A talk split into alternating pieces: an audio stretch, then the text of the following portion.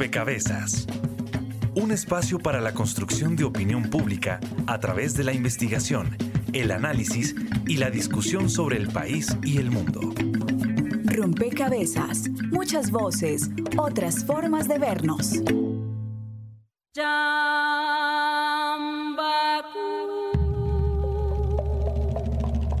Es prácticamente la herencia que nos dejaron nuestros antepasados. Todas esas cosas que se pueden entregar físicamente de generación en generación. Más de un millón de lugares a lo largo del mundo son considerados Patrimonio de la Humanidad por la UNESCO.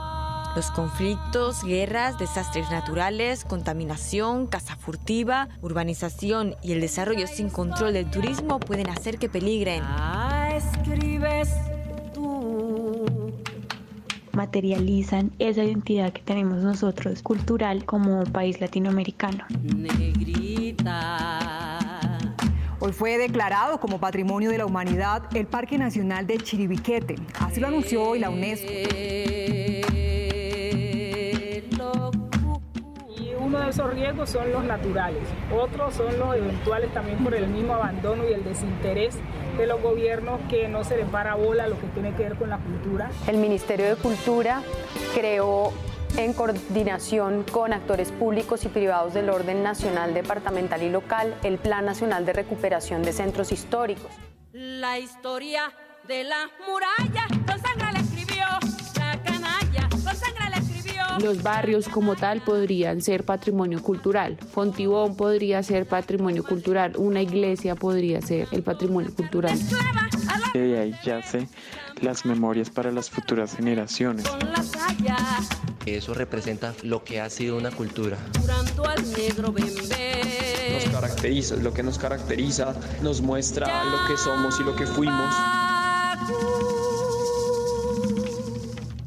La historia la escribes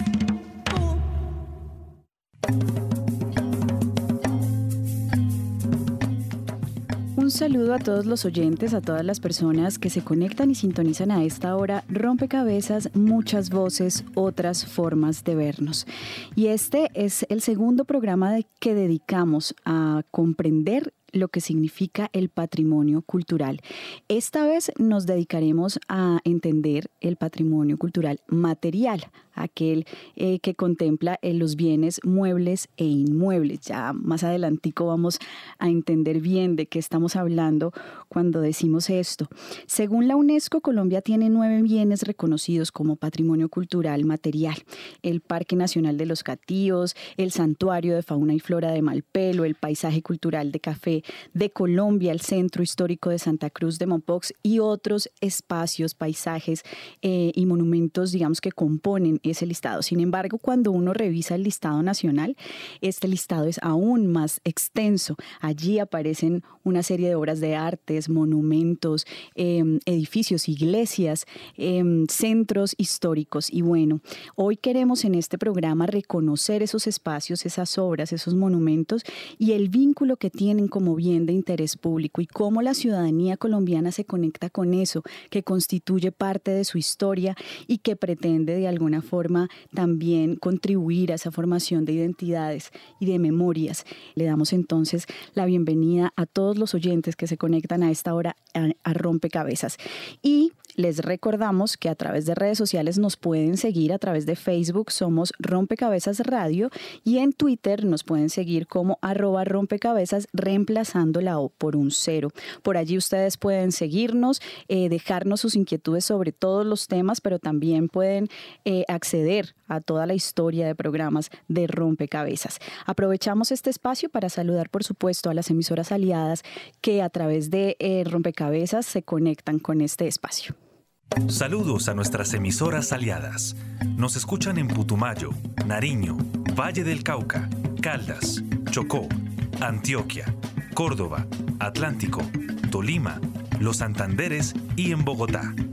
En todo el país a través de la red de Radio Universitaria de Colombia. En Venezuela por el Instituto Radiofónico Fe y Alegría.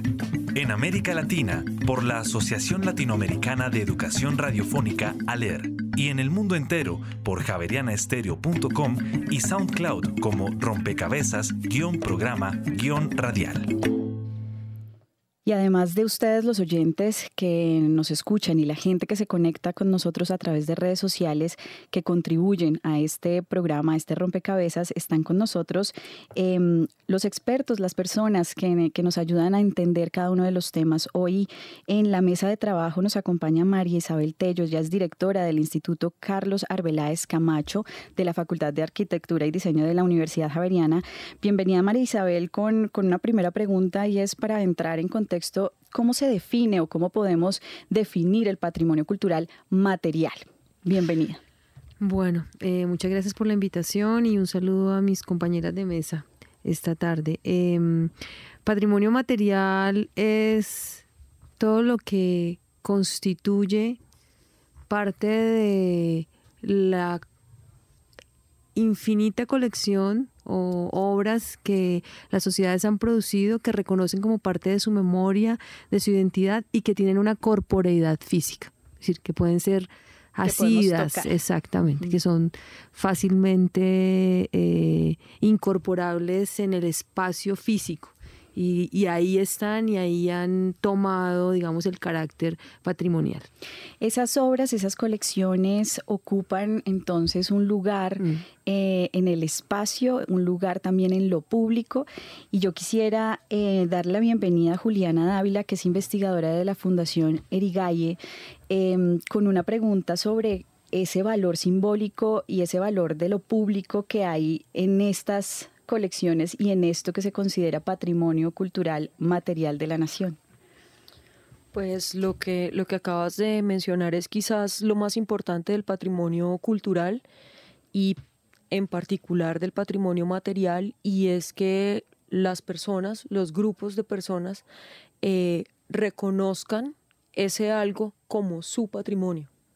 Eh, si no hay el reconocimiento por parte de la comunidad, llámese como se llame esa comunidad, pues mm, de cierta manera ese patrimonio no, no existe, ¿no? No, no tiene sentido lo que nos dejó el, la entrega anterior del programa de Patrimonio Cultural Inmaterial es que las comunidades son fundamentales de alguna forma para que el patrimonio exista.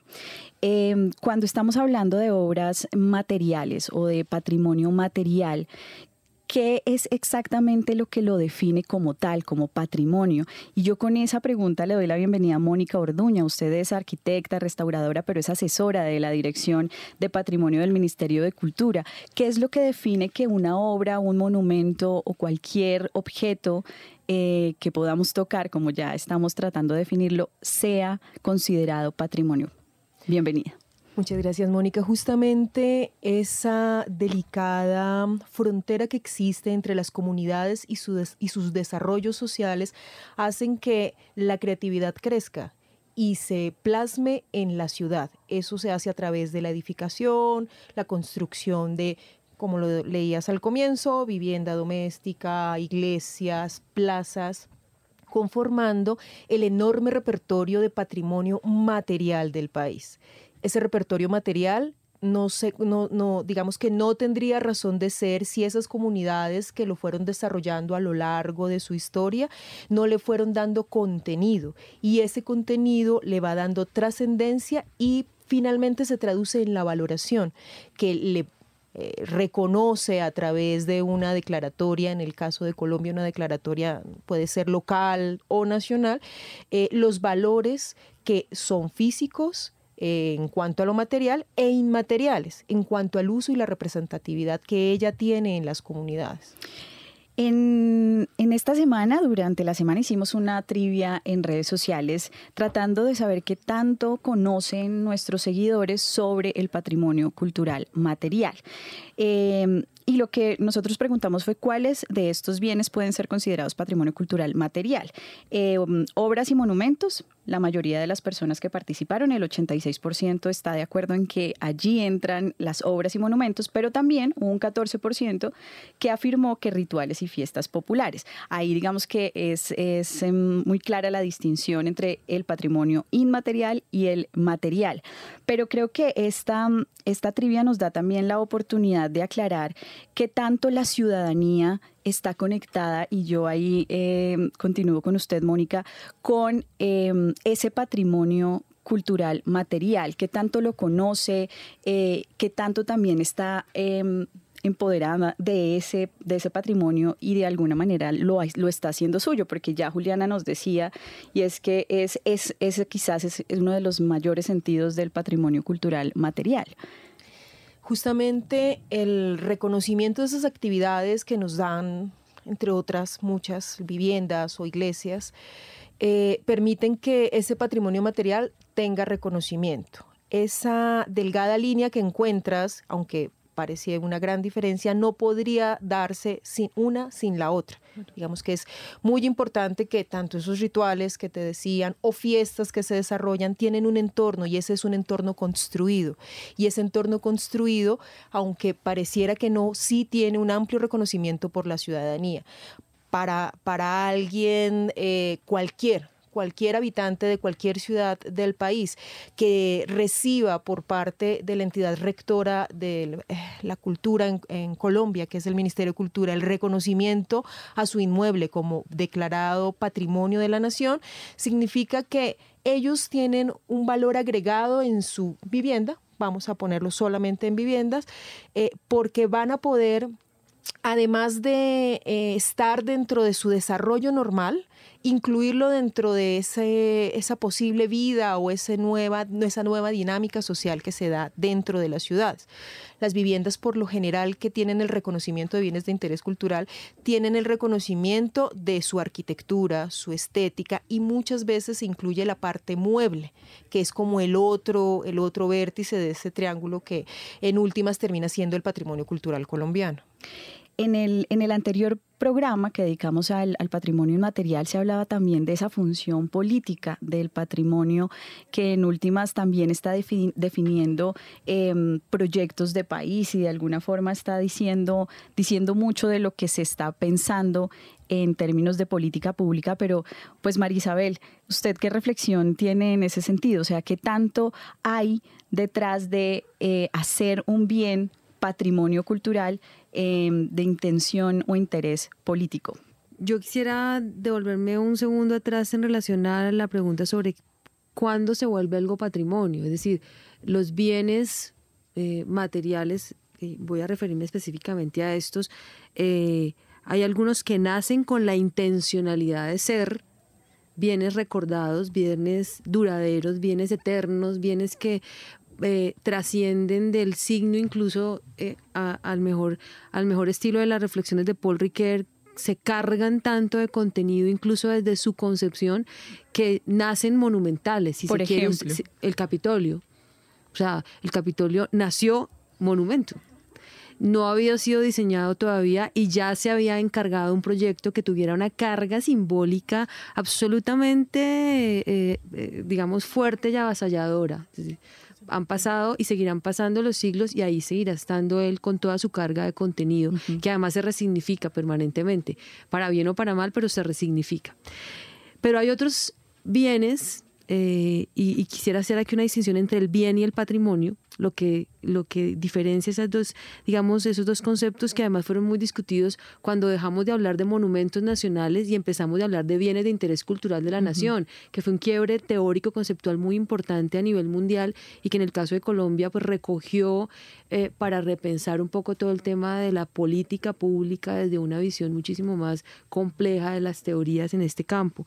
Entonces, hay otros que no nacen con esa intención, pero acumulan, acumulan porque se les atribuye históricamente valor, valor, valor, hasta que son reconocidos, se patrimonializan y son reconocidos a través de procesos de valoración que vienen de diferentes, digamos, eh, fuentes o de diferentes eh, lugares. Eh, provienen de parte de los expertos, provienen de parte de quienes son los rectores de la, la, política pública en este campo y que tutelan estos bienes y de la comunidad. Entonces, hay unos procesos axiológicos muy complejos que hacen que ellos se vayan constituyendo en bienes. Una casa no nace con la intención de ser un monumento, es decir, ni siquiera Villa de Laida, que es una casa muy importante dentro del repertorio de arquitectura doméstica bogotana, que fue bien interés cultural distrital y se volvió nacional. Yo creo que ni siquiera Pablo de la Cruz cuando la proyectó o... Eh, se me olvidó el nombre, Agustín Nieto, que fue el fundador del colegio, además, Gimnasio Moderno, eh, nunca contrató un monumento, es decir, él contrata una casa que claramente era una casa digna, señorial y que debía ser producto de un proyecto muy académico y muy, digamos, riguroso. Eh, eso es, eso es bien importante, es decir, eh, una, una cosa es el que nace monumento y otra cosa es el que se vuelve. y ahí viene el proceso de patrimonialización, cuando algo es patrimonio. Y entonces eh, yo retomo la idea de aquí la compañera de mesa de la Fundación Erigalle, cuando dice el componente social es fundamental, o cuando Mónica dice, hay momentos en los que no podemos disociar lo inmaterial de lo material, porque por ejemplo el conjunto de fiestas y tradiciones se celebran en un lugar físico. Entonces el acontecimiento va a jugar un rol fundamental en las formas de apropiación de estos lugares físicos que se patrimonializan. Claro, fíjese, eh, Marisabel, que... Em, en, la investigación, claro, nos encontramos que varios de los espacios también, em, a través del uso que se hace de ese espacio, es que se constituye como patrimonio. Uno de esos espacios son los cementerios, por ejemplo, porque eh, seis de los cementerios del territorio nacional son considerados patrimonio y en estos no solamente em, porque, porque hay toda una idea de estructura física, sino también por el recorrido y el sentido que empiezan a tener eh, estos espacios se constituyen en patrimonio. Quiero que escuchemos esto, esto que nos cuenta sobre los cementerios en el país.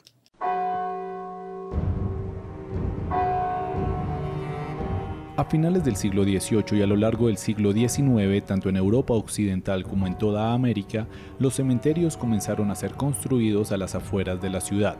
Los difuntos que habían sido enterrados durante siglos dentro de las iglesias no tenían más espacio y representaban un alto riesgo de sanidad. Así, los cementerios se empezaron a construir en amplios campos santos a las afueras de las ciudades. Germán Mejía, historiador y decano de la Facultad de Ciencias Sociales de la Pontificia Universidad Javeriana.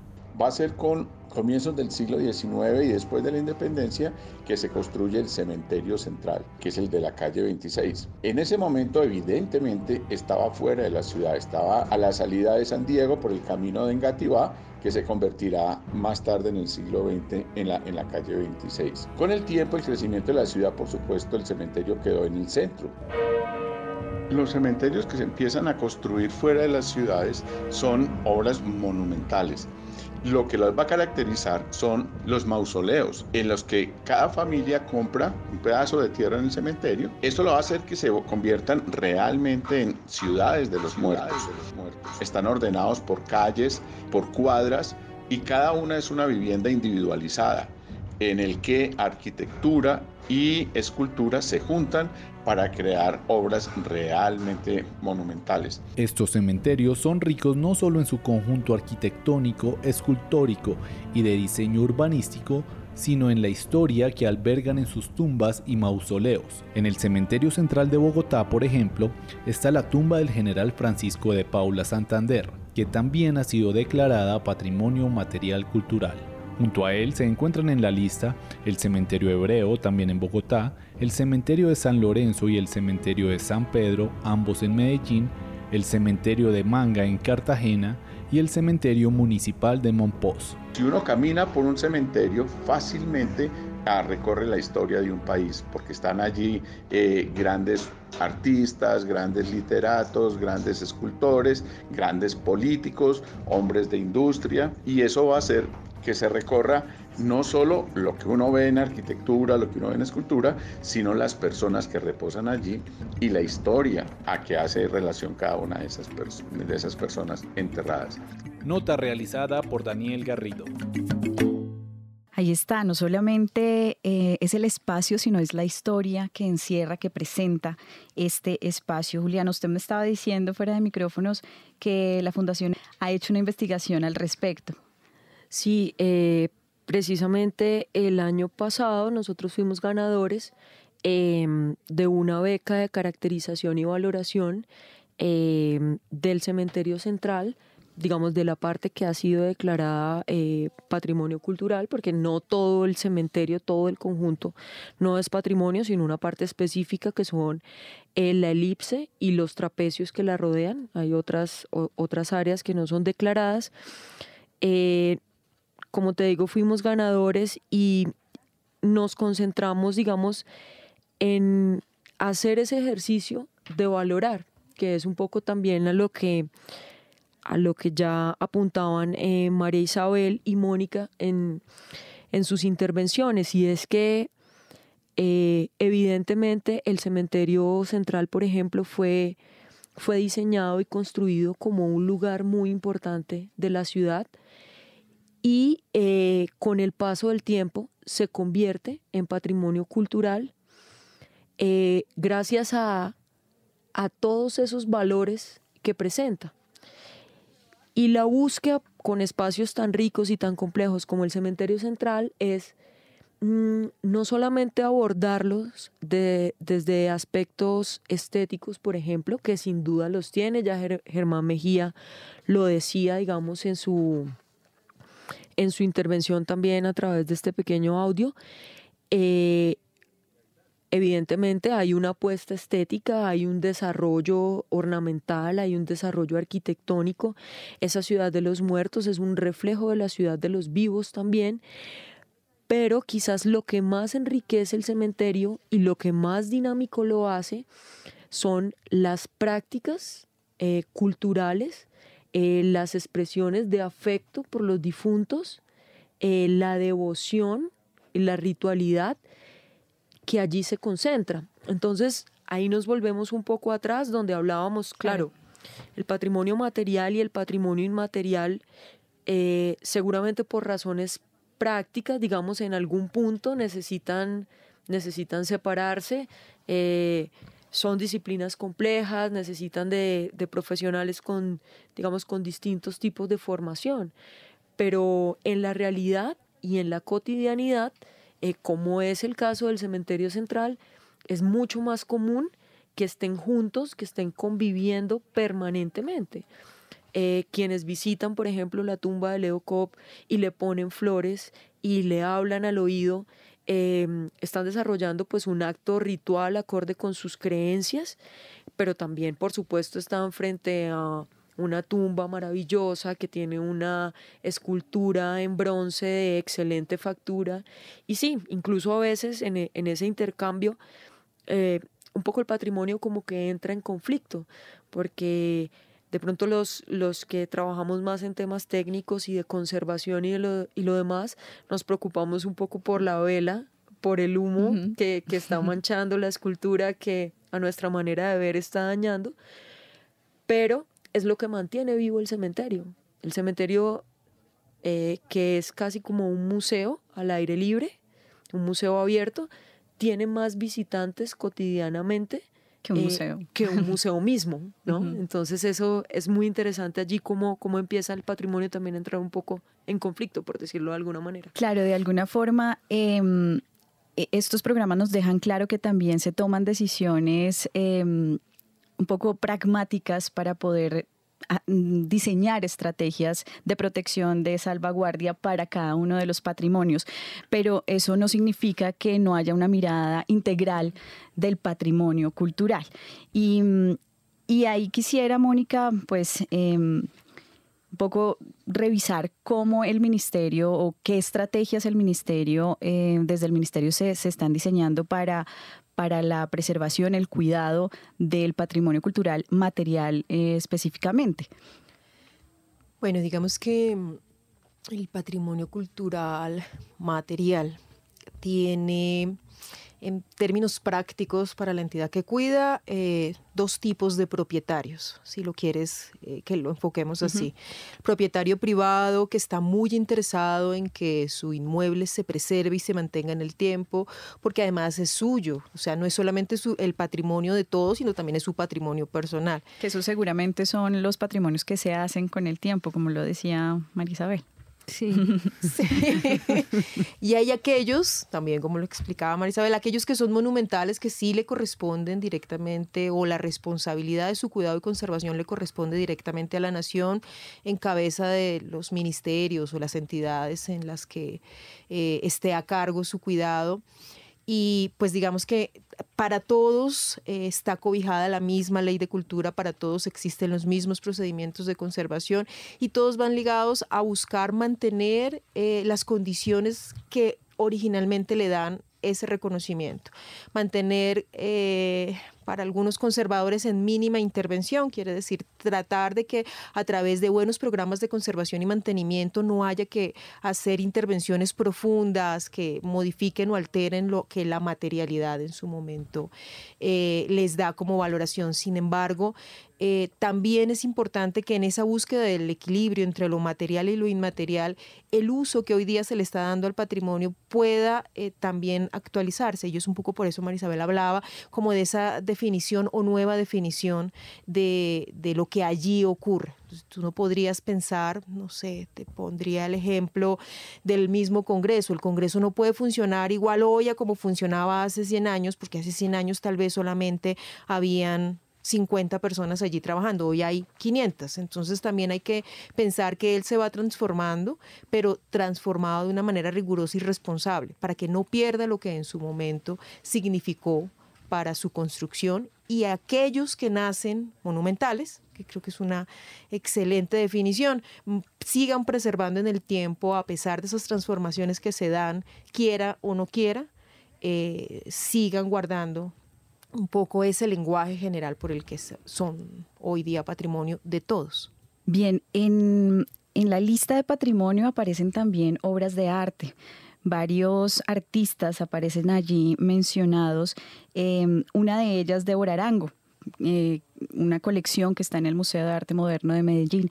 Pues en Rompecabezas queremos darle también visibilidad a esas obras de grandes artistas colombianos que son reconocidas como patrimonio cultural material.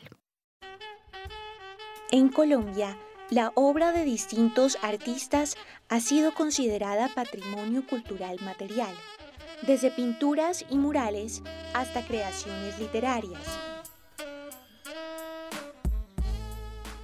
Algunas obras artísticas de la colección personal del maestro Enrique Grau Araujo entran en el listado del patrimonio material colombiano así como 479 obras donadas por el maestro Fernando Botero a distintos museos y espacios del país. Muchos años después, frente al pelotón de fusilamiento, el coronel Aureliano Buendía había de recordar aquella tarde remota en que su padre lo llevó a conocer el hielo. Las primeras pruebas galeras de la obra Cien años de soledad también son consideradas patrimonio cultural material. Este manuscrito contiene correcciones de puño y letra del Nobel Gabriel García Márquez.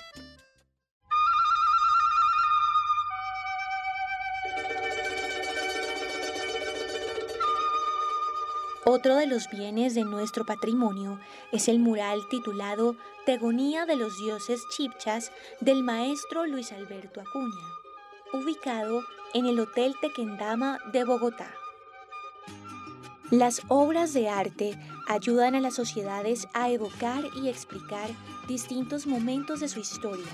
Por esta y otras razones relacionadas con el valor del arte mismo, son consideradas patrimonio estábamos escuchando em, es esta, esta pieza que nos dejaba em, algunas referencias sobre obras de arte que hacen parte de este patrimonio y eso abrió aquí la conversación fuera de micrófono sobre lo que es mueble y lo que es inmueble. Quizás valdría la pena antes de la pausa hacer un poco esa distinción para, para que quede, quede muchísimo más claro eh, en, en rompecabezas. María Isabel. Bueno, lo mueble es todo lo que podemos mover.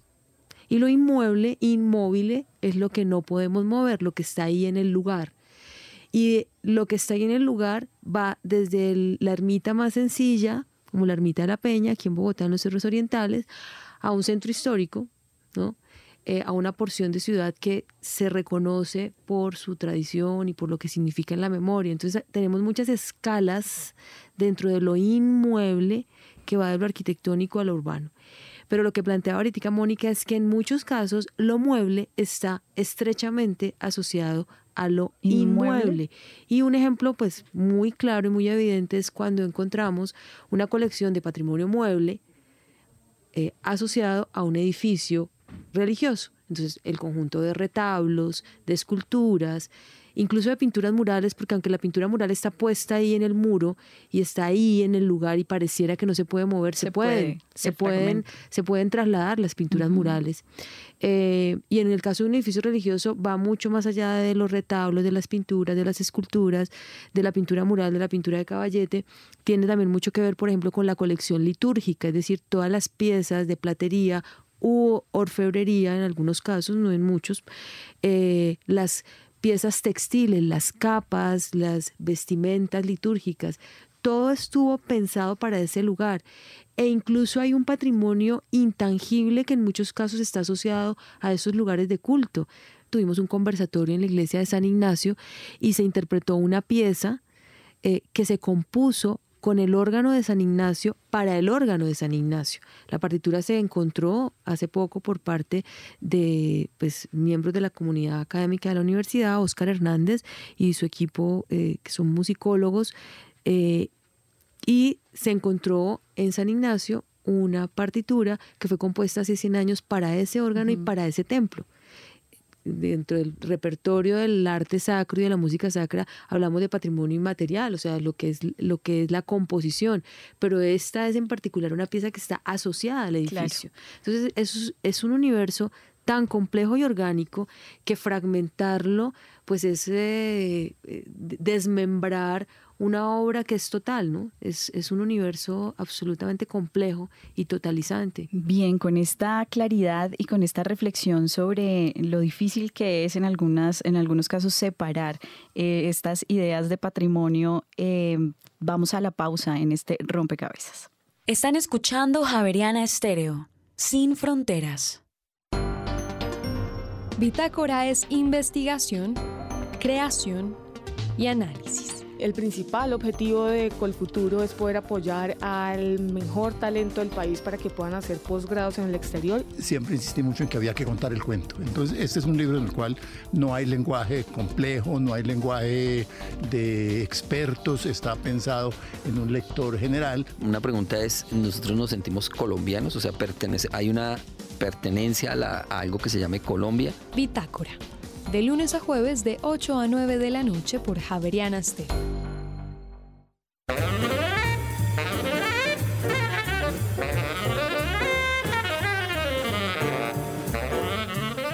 La improvisación en el jazz es como perderte dentro de tu propia casa.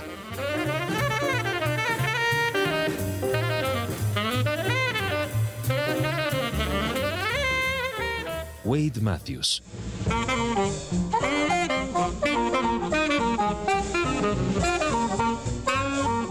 Javeriana Estéreo, sin fronteras.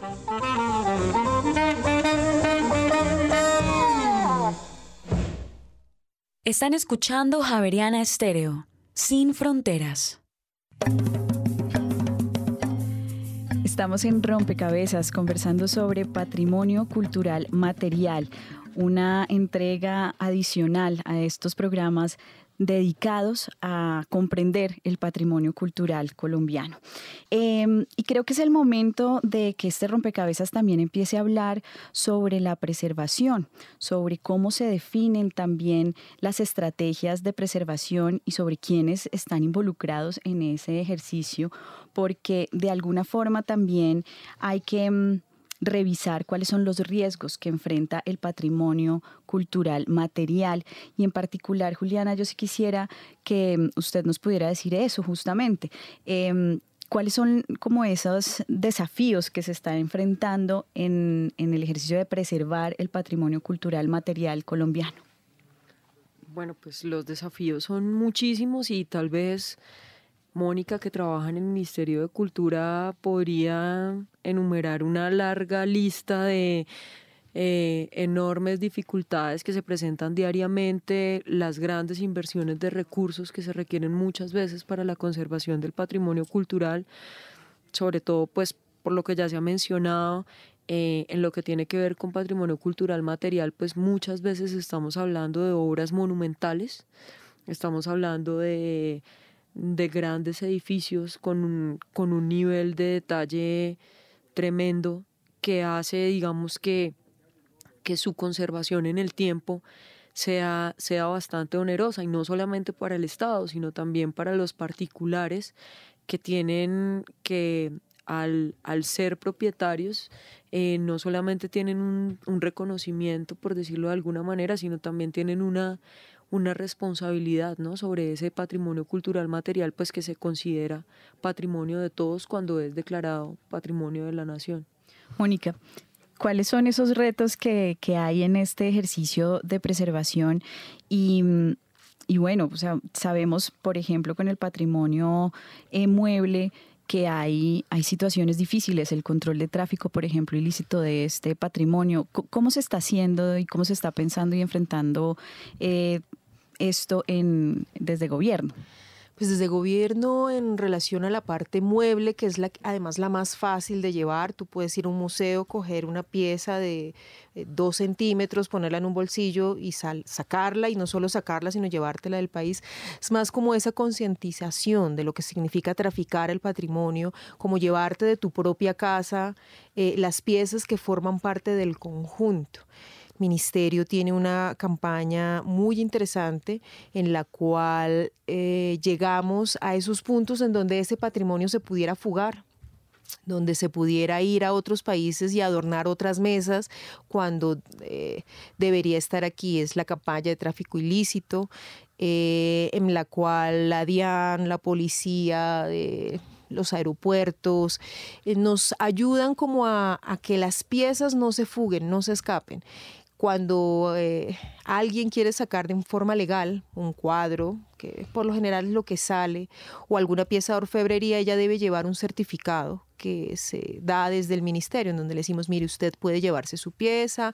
Eh, algunas veces, si la pieza forma parte de alguna colección privada o una colección eh, de la nación, pues se da título de préstamo por un tiempo específico, es decir, sales con un pasaporte por un tiempo si es tu pieza personal porque es que mi amigo es botero y me hizo un cuadro y yo me lo quiero llevar, te lo puedes llevar, pero siempre contándole a, como a, la, campaña que te lo vas a llevar. Y ha sido eficiente en la medida que el control ha sido mejor. Sin embargo, sí tenemos una lista eh, de bienes en rojo, así como la las listas de, de, aquellos buscados por el mundo. También tenemos una lista de buscados por el mundo de piezas que desafortunadamente se han escapado de esas distintas miradas y están adornando ahora mesas o museos en otras partes.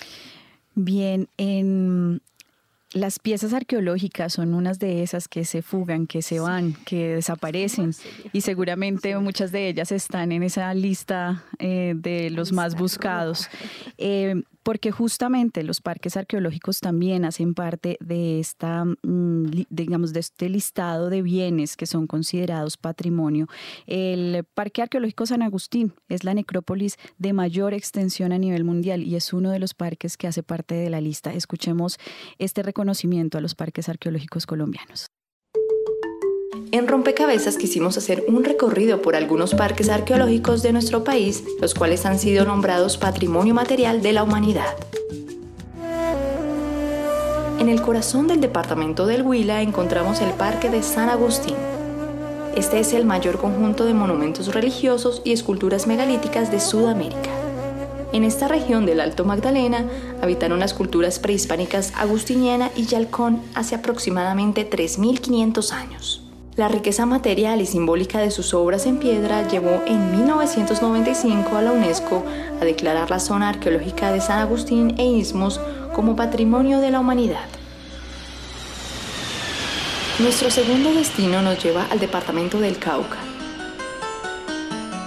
En inmediaciones a los municipios de Belarcázar e Insa se encuentra el Parque Arqueológico de Tierra Adentro. Esta zona fue habitada por sociedades agrícolas con características similares a las de San Agustín. Las pruebas científicas destacan que estas tumbas fueron utilizadas entre el 600 y el 900 después de Cristo. El Parque Arqueológico de Tierra Adentro fue declarado Patrimonio de la Humanidad por la UNESCO en 1995, reconociendo este sitio como testimonio único de una civilización desaparecida. Los trabajos de los primeros arqueólogos en San Agustín, Istmos y Tierra Adentro no solo permitieron conocer más sobre estas regiones y quienes las habitaron, sino que destacaron la importancia de conservar estos vestigios. Igualmente, con la creación del Instituto Etnológico Nacional en 1941, se empieza a generar cierta conciencia sobre la necesidad de reconocer e investigar el patrimonio arqueológico y protegerlo del saqueo y el tráfico ilegal.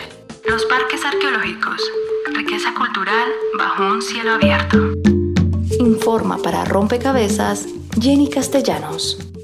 Bien, y justamente esta, mm, esta mm, revisión o esta nota que nos permite reconocer en los parques arqueológicos también el patrimonio material, eh, nos abre el espacio para conversar sobre ese patrimonio que no es ni, ni edificado, que no son obras de arte, sino que es natural de alguna forma, que hace parte de los paisajes de la nación y que mm, y en el que, por supuesto, em, el rol de salvaguardia o preservación, pues eh, no solamente está a cargo del Estado. Ahí mi pregunta es cómo estos, estos espacios, digamos, espacios de la nación que son considerados también patrimonio, pueden ser eh, preservados desde una acción más ciudadana y no necesariamente desde una acción institucionalizada, por decirlo de alguna forma, porque creo que también es la oportunidad de este programa de vincular a nuestros oyentes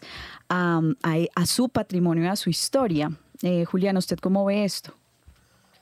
Eh, campañas como por ejemplo la que ya nos mencionaba Mónica, digamos de esa lucha en contra del patrimonio ilícito, eh, más que mencionarle a la gente las, las, posibles sanciones a las cuales pueden hacerse acreedoras si, si trafican con el patrimonio arqueológico o con el patrimonio material, que existen, evidentemente existen, la tendencia que tienen es a formar y a enseñar, porque no sé si, si ha sido suficientemente evidente mm, de pronto en la mesa de hoy, y es que los temas de, patrimonio cultural son, son temas bastante especializados. La, gente del común no, no tiene muy claro qué implica eh, comprar o vivir eh, en una casa, por ejemplo, que tiene algún tipo de declaratoria de patrimonio cultural o, no tiene muy claro qué implica eh, si por las razones que sea yo estoy excavando y encuentro un objeto arqueológico ¿qué debo hacer? Eso, eso no es muy claro y las campañas, digamos, promovidas desde el Estado eh, y promovidas desde las distintas organizaciones que trabajan en temas relacionados, eh, tienden es sobre todo a eso, a generar una formación, a generar una conciencia.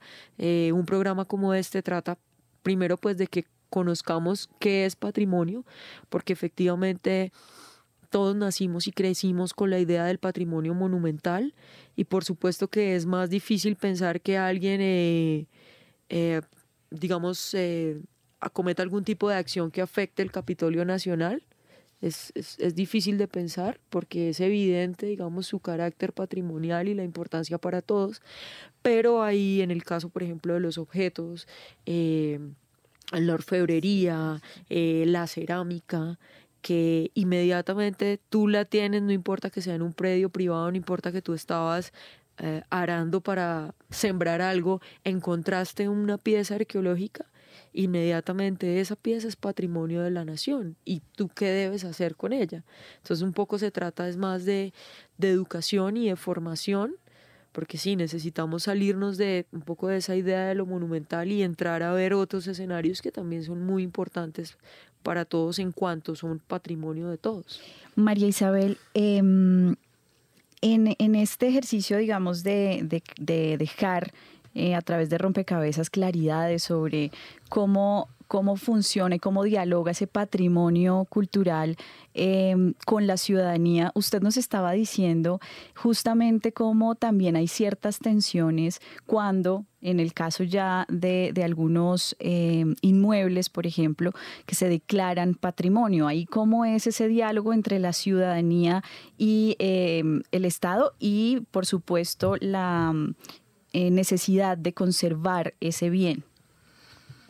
Bueno, a ver, eh, voy a hablar, a partir de tu pregunta, voy a hablar eh, refiriéndome al tema del patrimonio inmueble o lo que es más comúnmente conocemos como el patrimonio edificado o urbano arquitectónico.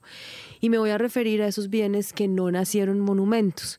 Eh, cuando un propietario de una casa, hablemos aquí en Bogotá, del barrio La Merced, Teusaquillo, Quinta Camacho, Bosque Izquierdo, La Magdalena, la mayoría de ellos ubicados en la localidad de Teusaquillo y en la localidad de Chapinero, eh, que hacen parte además de sectores urbanos, barrios residenciales que como sectores también están declarados. Y me estoy refiriendo aquí a los bienes de interés cultural del orden distrital o municipal. No hablo de los monumentos nacionales o lo que hoy llamamos bienes de interés cultural nacional. Eh, hay algo que es muy importante que tiene que ver con otra pregunta que tú hiciste hace un instante y es que en Colombia tenemos alrededor de mil y pico de bienes de interés cultural de la nación en Colombia y en Bogotá tenemos alrededor de cinco mil bienes de interés cultural del orden distrital. Si eso lo llevas tú a los intereses de eh, los particulares y a los intereses de los desarrolladores inmobiliarios y a los intereses y a los compromisos que tenemos de no seguirnos expandiendo como manchas de aceite sobre un territorio que además nos convoca compromisos ambientales, ¿sí? Si no podemos congelar todo el suelo de la ciudad. Eso tiene que ver con quiénes están valorando, a quién le interesa que se conserven esos bienes, quiénes se ven afectados para bien o para mal por esas declaratorias. Entonces hay unos temas que son muy importantes y que, mm, eh, digamos, cierro esta reflexión y trato de responder a tu pregunta diciendo los intereses, los involucrados, somos todos. Pero el proceso en el que estamos de desvedetizar, desmonumentalizar, implica que veamos, que veamos en el patrimonio no solamente un dispositivo de la memoria, ¿sí? que ya lo es, es decir, monumental o no, intencional o no, patrimonializado desde que fue concebido o, patrimonializado a lo largo de su vida, eh, el patrimonio es una oportunidad, no es una carga, ni solamente es un objeto de contemplación nostálgica de la memoria, es decir, es una oportunidad. Cuando hablamos del sentido que tiene el patrimonio en la dimensión de las comunidades y cuando decimos que en gran parte parte del desconocimiento y la desconexión que tiene el ciudadano del común con estos temas es culpa de los expertos porque hemos especializado y elitizado a tal punto en la discusión, ¿sí? que hemos alejado al, al ciudadano del común de estos bienes. Estamos diciendo que es en ellos donde reposa la principal estrategia de conservación en la comunidad. Y si nosotros logramos cambiar el chip y decir, oiga, el patrimonio no solamente es lo que nos recuerda el pasado, sino que adecuadamente valorado y manejado e incorporado a una visión de futuro es lo que nos va a permitir caminar como sociedad hacia el futuro con una clara conciencia de desde lo que hemos sido, qué es lo que queremos ser. Entonces, vamos a cambiar completamente el discurso. En el instituto estamos trabajando ahorita en una campaña, todavía no hemos salido con ella, pero es poner el patrimonio en boca de todos. O sea, y tiene que ver con estos temas. O sea, la conservación del patrimonio es la suma de una cantidad de factores, de agentes, de actores que tienen que sintonizarse en algún punto porque si no las tensiones cada vez van a ser mayores. Bien, y en esta idea de pensar em, el patrimonio como una oportunidad para el futuro, eh, creo que em, hablar, por ejemplo, de, los, de las estaciones de ferrocarril que son consideradas patrimonio es muy pertinente porque nos serviría también para reconocer que, em, que en Colombia hay todo un sistema que puede ser aprovechado para el futuro. Más de 480 estaciones de ferrocarril en Colombia han sido declaradas como patrimonio cultural material. Escuchemos. Porque pues constituyen uno de los conjuntos más relevantes del patrimonio cultural. Tren lento va partiendo sobre los hilos de acero. Arquitecto Pedro Pablo Rojas, restaurador y docente. De hecho, las estaciones de ferrocarril o el conjunto de estaciones es casi el 40% de los bienes de interés cultural de Colombia. Explica además la importancia de los ferrocarriles para el país. Las estaciones de ferrocarril fueron el, el símbolo, el tren en general fue el símbolo del progreso y de la modernidad para nuestro país en el siglo pasado incluso a finales del siglo antepasado, a finales de 1800, que empiezan a instalarse los, los ferrocarriles en Colombia y pues el labor que lo tuvo ya iniciado en 1900 hasta, hasta entrando más, un poco más de la mitad. ¿Qué ocurre? Que para su funcionamiento pues se hicieron toda una serie de construcciones, entre ellas las estaciones. ¿Pero cómo se llegó a dicha declaratoria? A mediados de los 90, más exactamente eso fue en abril, el decreto 746 del 96 declara todas las estaciones, eh, todo el conjunto pues, de estaciones de ferrocarril que hay en Colombia. Fue una declaratoria que abarcaba todos los edificios, en ese entonces más que todos los de, los de pasajeros, sin discriminar exactamente cuáles y en dónde estaban, sino se dijo todo lo que sea estación de ferrocarril es bien de interés cultural de carácter nacional. ¿Qué pasa? Que en aquel entonces, cuando se hace la declaratoria, más o menos tenían estipuladas unas 420, 430 estaciones. Mincultura realiza después una serie de, contratos y estudios pues para hacer un inventario más detallado de lo que va a pasar y de lo que había en ese entonces. Estamos hablando de eso ya puede hacer relativamente poco, en el 2012, 2014, y se dieron cuenta de que ya estaban más o menos unas 490, 500. Sin embargo, estos son sus riesgos. El problema radica en que la función no se ha pensado muy bien y la gente pues no, las apropia. Entonces restaurar un edificio para dejarlo como era hace 100 años no tiene mucho sentido, dado que la comunidad hoy requiere de otros usos, de otro aprovechamiento. Entonces el problema de la ruralidad es algo muy grande que se ve en muchos municipios. Y hay otras iniciativas donde han tratado de recuperar las estaciones, haciendo de pronto casas de cultura, haciendo ludotecas, algo mucho más allá que el simple fetiche de restaurar una estación por lo que era bonito.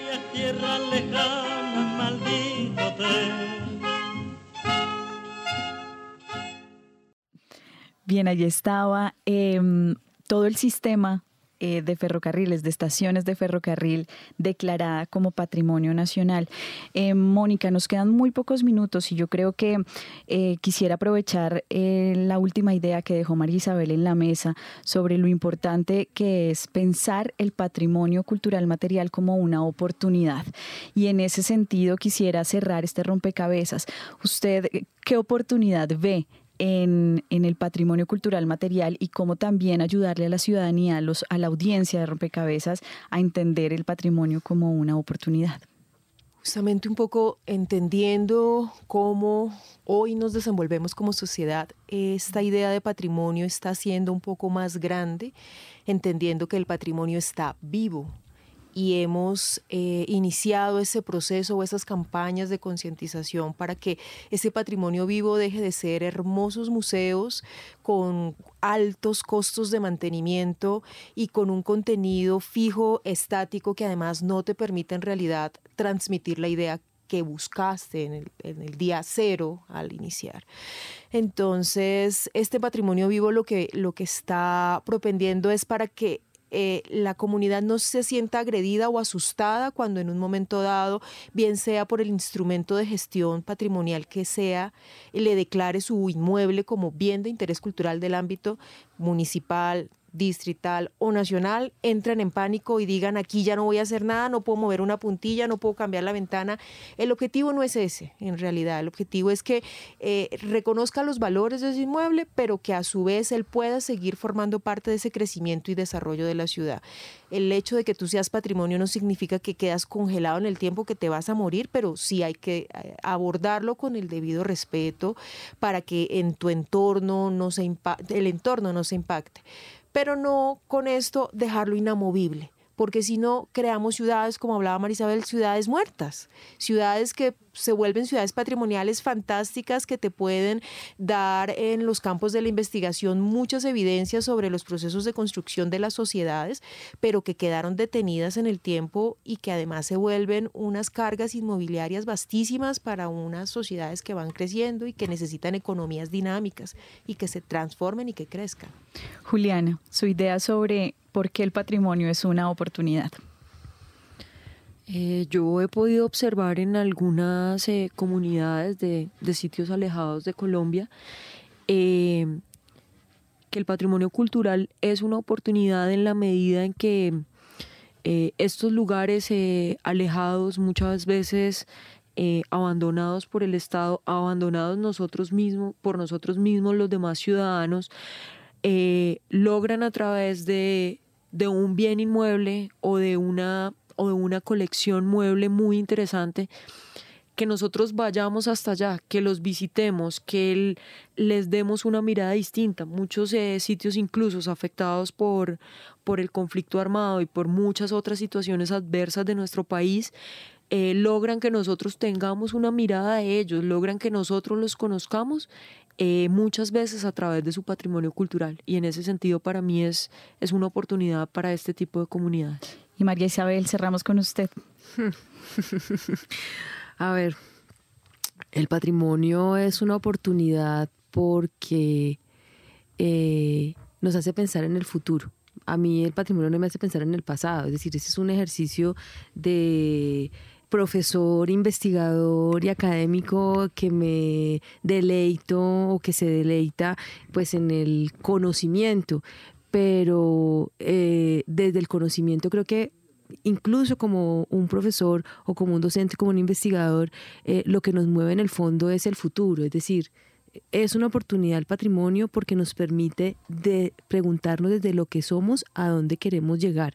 Y eso lo dije hace un instante, pero es una oportunidad y algo de lo que hablaba Juliana tiene que ver con una línea que el instituto quiere empezar a trabajar y es el patrimonio en el contexto actual de este país que tiene una deuda inmensa con la paz y que eh, tiene que empezar a buscar los elementos comunes, es decir, lo que los que antes estábamos en eh, esquinas diferentes, eh, habitando un territorio, hoy lo van a empezar a habitar eh, con unas apuestas comunes fundamentales. Entonces creo que si hay algo que aglutina y si hay algo que cohesiona es el patrimonio cultural, independientemente cuál sea tu ideología política, cuál sea tu apuesta económica, cuál sea tu proyecto sostenible o de futuro, pero hay elementos que son fundamentales y son comunes para una, para una comunidad, valga la redundancia. Entonces, el patrimonio es un cohesionador definitivamente y va a empezar a jugar cada vez más en este país una apuesta fundamental. ¿Cómo no vamos a pensar que el patrimonio es una oportunidad? ¿Y cómo no vamos a pensar que diferentes actores de la sociedad, sujetos sociales eh, de una comunidad, desde sus diferentes intereses, encuentren en el patrimonio eh, preguntas hacia el futuro, no solamente en los territorios más complejos de este país, sino en la ciudad misma. Entonces yo creo que hay apuestas muy importantes, fundamentales, y la posibilidad de encontrar esos espacios de diálogo entre la academia, las entidades públicas, las organizaciones, eh, ponen sobre la mesa eh, oportunidades fantásticas y simplemente la posibilidad de sumar de sumar frente a unos retos muy grandes. En Colombia está todo por hacerse en ese sentido. Bien, y con estas ideas sobre la cohesión, sobre cómo el patrimonio aporta al futuro, cerramos este rompecabezas y cerramos estas entregas sobre patrimonio cultural en el mes del patrimonio. Eh, muchas gracias, María Isabel Tello, Mónica Orduña y Juliana Dávila, por acompañarnos en este programa a construir, a pensar y a reconocernos. Y a ustedes, a todos los oyentes, muchas gracias por acompañarnos. Recuerden que estuvieron con ustedes quien les habla, Mónica Osorio Aguiar, y en la producción de Rompecabezas, Juan Sebastián Ortiz y María Alejandra Navarrete. Rompecabezas, una producción del CINEP, Programa por la Paz, la Pontificia Universidad Javeriana y la emisora Javeriana Estéreo 91.9 FM. Rompecabezas, muchas voces, otras formas de vernos. Los paisajes sonoros de Rompecabezas cuentan con audios tomados de distintas fuentes. Para conocer el origen del material, diríjase a www.cinep.org.co.